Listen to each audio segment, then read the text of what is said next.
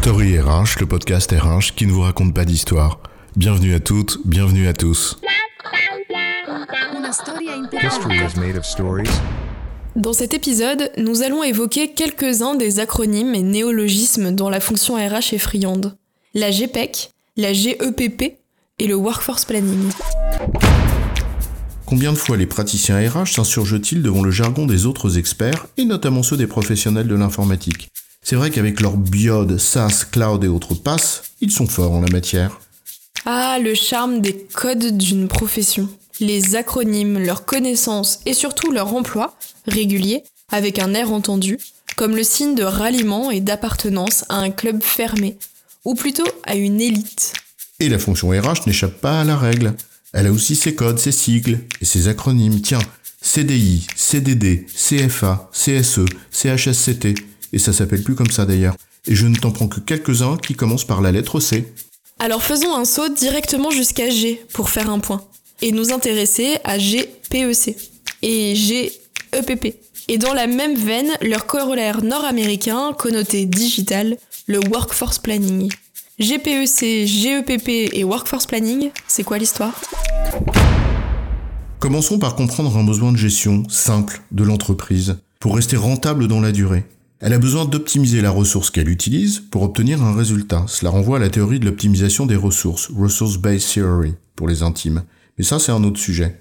Optimiser ses ressources dans le temps, c'est en avoir une gestion anticipée, efficace, surtout lorsque ces ressources ne sont pas si faciles à acquérir ou à faire évoluer. Et cette gestion anticipée repose toujours sur un principe simple qui s'exprime en trois questions.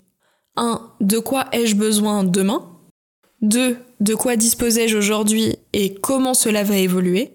Et 3. Comment passer de l'un à l'autre En matière RH, la ressource est humaine, ou plus exactement c'est la ressource des femmes et des hommes qu'on utilise et qu'on cherche donc à optimiser de façon anticipée. Or cette ressource, ce sont bien les compétences requises pour exercer les emplois dont on a besoin pour réaliser l'activité. Avoir une gestion anticipée de cette ressource consiste donc à se poser ces trois questions concernant les emplois dont on a besoin pour produire le résultat souhaité et les compétences nécessaires, en qualité et en nombre, pour les exercer. Dit en d'autres termes, de quel emploi ai-je besoin demain pour réaliser notre projet? Et donc de quelles compétences aurais-je besoin demain? De quels emplois et donc compétences disposons-nous aujourd'hui et comment passer de l'un à l'autre en recrutant, en formant, en faisant évoluer, etc. Bien sûr en tenant compte des évolutions qu'on peut anticiper, comme les départs à la retraite par exemple, ou celles qui sont plus délicates à appréhender, comme l'évolution des métiers. Bref, les trois questions de base de ce que l'on appelle la gestion prévisionnelle des emplois et des compétences, autrement dit la GPEC. Seulement voilà, cela repose sur une prévision, c'est-à-dire l'idée que l'on se fait aujourd'hui de ce dont on aura besoin demain, alors que dans les faits, rien n'est plus incertain. Alors on navigue un peu à vue et on aimerait bien pouvoir faire cet ajustement en temps un peu plus réel. Et c'est en quelque sorte la promesse du workforce planning. Un ajustement le plus en continu possible, du besoin en compétences et de la manière de le satisfaire. Ce qui suppose sans doute une connaissance pointue et on-time de la ressource dont on dispose. Et c'est là où l'informatique, en l'occurrence le SIRH, joue un rôle important ou en tout cas porte une promesse de ce type. Donc, en substance, la GPEC, c'est un exercice de gestion, dont la portée est potentiellement stratégique, car elle peut conduire à des rachats d'entreprises, pour combler des manques de compétences. Un exercice de gestion que la fonction RH mène pour répondre à un besoin simple de l'entreprise, anticiper dans sa gestion de ressources. Et le workforce planning, c'est un terme anglo-saxon qui vient en grande partie du monde digital et qui désigne à peu près la même chose mais réalisé en continu parce que la prévision en temps incertain, eh bien ce n'est pas si facile. Tout le génie du marketing du monde informatique en quelque sorte.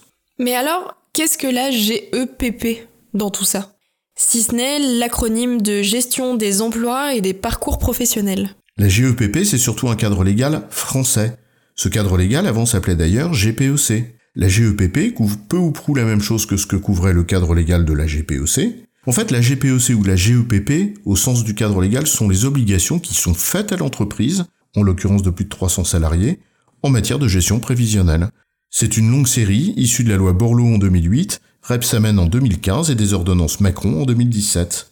Ce cadre légal, même s'il évolue et change de nom, consiste en un exercice simple à décrire.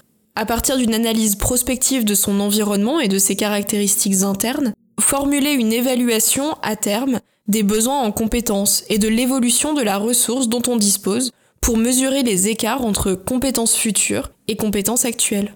Et le combler à l'aide d'un plan d'action. Bref, en d'autres termes, la même chose que la GPEC, mais avec une volonté du législateur de dépoussiérer un sujet et un terme souvent perçu comme une usine à gaz et dont le P de prévision, dans un contexte d'incertitude permanente, faisait un peu moins dynamique et donc un peu désuet, ou à tout le moins déconnecté des réalités de l'entreprise. D'où le workforce planning Non, je rigole. Dans tous les cas, au-delà des acronymes et de leur signification, il y a deux choses à comprendre.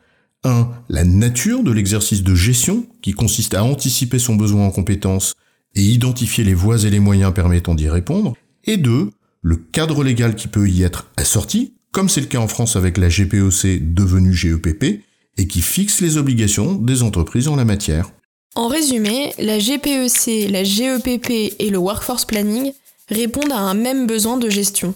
Anticiper le besoin en compétences à terme et le satisfaire en concevant un plan d'action permettant de passer de la situation actuelle à la situation cible, en tenant compte des évolutions possibles. La GEPP constitue le cadre légal français qui remplace la GPEC et qui fixe les obligations faites aux entreprises en la matière, là où le workforce planning est plutôt un terme anglo-saxon qui souligne le caractère dynamique et continu de la GPEC. J'ai bon chef? Oui, tu as bon, mais on va pas en faire toute une histoire. Story RH, le podcast RH qui ne vous raconte pas d'histoire. Retrouvez tous les épisodes sur storyrh.fr.